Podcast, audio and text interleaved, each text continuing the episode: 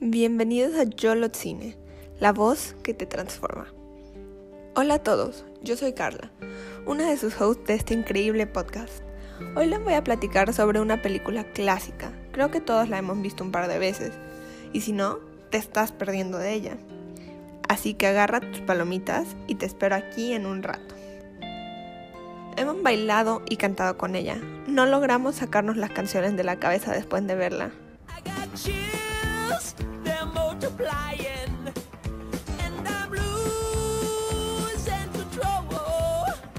¿Ya adivinaron? ¿No? Bueno, pues es la única e inigualable Grease o Vaselina. Aunque todos amamos esta película, creo que para este punto nos hemos dado cuenta que la relación de Danny y de Sandy es súper tóxica.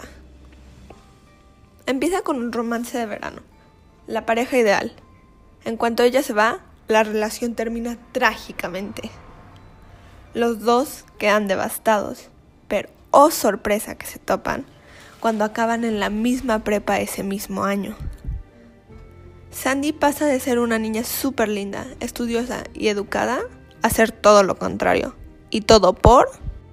por ser parte de la vida de un hombre. Aunque yo nunca he estado en una relación tóxica de este tipo, les quiero platicar de una amiga que tuve cuando estaba en el primer año de prepa. Y aunque no fue exactamente igual que lo que le pasó a Sandy, fue bastante parecido. Imagínense a la típica niña de 15 años de colegio privado. Todos sabemos que por más que no lo pongan de esa manera en las películas o series, la mayoría de niñas de esa edad les encanta salir con sus amigas, arreglarse el pelo, ponerse la ropa más bonita que tiene, maquillarse y todo lo demás. Todas las que hemos pasado por esa edad sabemos lo que fue ser esa niña. Cuando lo único que nos importaba era verse bonitas, lo que los demás pensaban de nosotras y a cuántos niños les gustábamos. Mi amiga, bueno, mm, le vamos a poner Julieta. Mi amiga Julieta era este tipo de niña. Era de las típicas, antes muerta que sencilla. Aunque saliéramos por un café, por una nieve, por lo que fuera, o sea, literalmente podíamos ir a una pijamada, pero ella llegaba súper arreglada. Pero cuando empezó andar con este niño, le vamos a poner Roberto.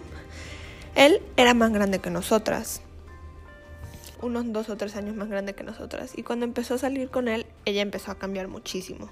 Y no de buena manera. Al principio, Roberto era súper amable con ella. Le invitaba a salir.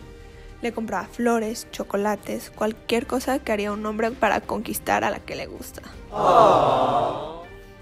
Yo la veía súper feliz. Después de cada cita, ella se ponía más y más feliz y le gustaba más Roberto.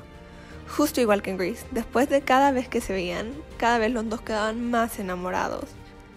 Cuando le pidió que fuera su novia, nos pidió a mí y a mi otra amiga, Rosa, que le ayudáramos a prepararle una sorpresa. Fuimos a la casa de mi amiga, hicimos un picnic en su jardín, tipo como los típicos tipis que se usan ahora. Obvio, le compró rosas y en un pizarrón con gis le escribió, ¿quieres ser mi novia? Quedó encantada y dijo que sí, lo que no sabíamos es lo que vendría después y cómo Roberto cambiaría por completo y cómo esto también afectaría muchísimo a Julieta. Al poco tiempo de ser novios oficialmente, él empezó a hacer comentarios que aunque parecían lindos, no eran más que un disfraz. Le hacía comentarios tipo, oye, es que se me hace que te ves más bonita cuando no te maquillas, o esas cosas que a ninguna niña le gusta que le digan, o amor, ¿sabes qué? es que el pelo se te ve súper bien, pero me gusta más cuando no te lo arreglas tanto o no te lo planchas. Ella sonreía y le daba por su lado. Dejaba de hacer esas cosas que le gustaban. Cuando empezaba a llegar a la escuela y no estaba súper arreglada, yo le empecé a preguntar por qué no se había arreglado, o así, porque pues obviamente a ella le encantaba arreglarse, y solo me contestaba, ay, es que Roberto me dijo que me veía más bonita sin maquillarme. Oh, es que Roberto dijo que mi pelo no se me ve bien cuando me lo planchaba. Regresando a Grease. Sandy empezó igual. Estaban súper enamorados, pero luego empezó con cosas pequeñas para satisfacer a Danny, ya fuera maquillarse o arreglarse el pelo. Pero cabe notar que no lo hacía porque ella quería, lo hacía porque él quería y para quedar bien con él. Julieta empezó igual, pero para mí lo que más me llamó la atención fue cuando Roberto, enfrente de nosotras, o sea, de Rosa y de mí, empezó a hacer este tipo de comentarios también. Comentarios que obviamente ya no eran lindos, sino eran ofensas. Le hacía comentarios tipo, ponte la sudadera, estás enseñando mucho, o esos zapatos se te ven feos, te ves gorda con esa blusa. Creo que desde ese momento Roberto nos dejó de caer bien a mí y a Rosa. A la hora que Roberto se iba, le decíamos a Julieta que este tipo de comentarios no estaba bien, pero ella en su siguiente enamorada decía, es que es así, es que lo dice porque me quiere, siempre excusas para protegerlo. La Julieta que conocíamos se empezaba a perder por completo. Lo peor es que siguieron andando. Ante los ojos de todos los demás eran la pareja perfecta, Roberto y Julieta contra el mundo. Probablemente se volvieron de las parejas más populares en la escuela, pero por más cursi que se escuche, nadie sabía lo que había detrás de esas sonrisas infinitas. Por más que le decíamos y le repetíamos a Julieta que no está bien, ella nos ignoraba. Después de un año de estar juntos, él se graduó, nosotras seguimos en la escuela, pero siguieron andando. Y lo peor fue que Roberto se volvió aún peor de lo que ya era. Cuando ella quería salir a comer por un café o por lo que fuera, él no la dejaba, como si fuera su papá. Podíamos estar sentadas las cuatro y decir, Julieta, ¿quieres ir con nosotros al cine o comer? Y aunque ella sonreía y se emocionaba, Roberto la volteaba a ver. No, no puedes. Era terrible. A Julieta no le quedaba más que sonreír y negar con la cabeza. En un par de veces, Rosa y yo nos llegamos a molestar muchísimo y llegar al punto de decirle, no te hablábamos a ti. Él contestaba lo mismo, John tampoco a ustedes, le hablaba a Julieta. En su aniversario de dos años, Julieta era otra. Ya ni siquiera se juntaba con nosotras. Después de todo eso, de que Roberto no la dejaba salir con nosotros, dejamos de ser sus amigas. Claro que no fue su culpa, fue la culpa de Roberto, pero ella no se daba cuenta. Después de eso, ya no la veíamos más que en clase, a veces a lo lejos, solo con Roberto, alejada de todos. Al igual que en Grease, la Sandy del principio y la del final era otra completamente. Sandy era una niña tímida, pero feliz, y para el final era rebelde. El pelo se le veía diferente, hacía cosas que nunca hubiera hecho antes, como fumar o vestirse de una manera totalmente diferente con la que ni siquiera estaba cómoda. Así exactamente igual se volvió Julieta, una persona diferente, irreconocible. Desde que nos graduamos el año pasado, ya llevan tres años juntos. Y desde que salimos de la escuela, ni Rosa ni yo hemos sabido nada de ella. No sabemos si sigue con Roberto, si lo dejó. Bueno, la verdad es que eso espero. Pero quién sabe, estaba tan enamorada, estaba tan perdida, que lo más probable es que siga con él.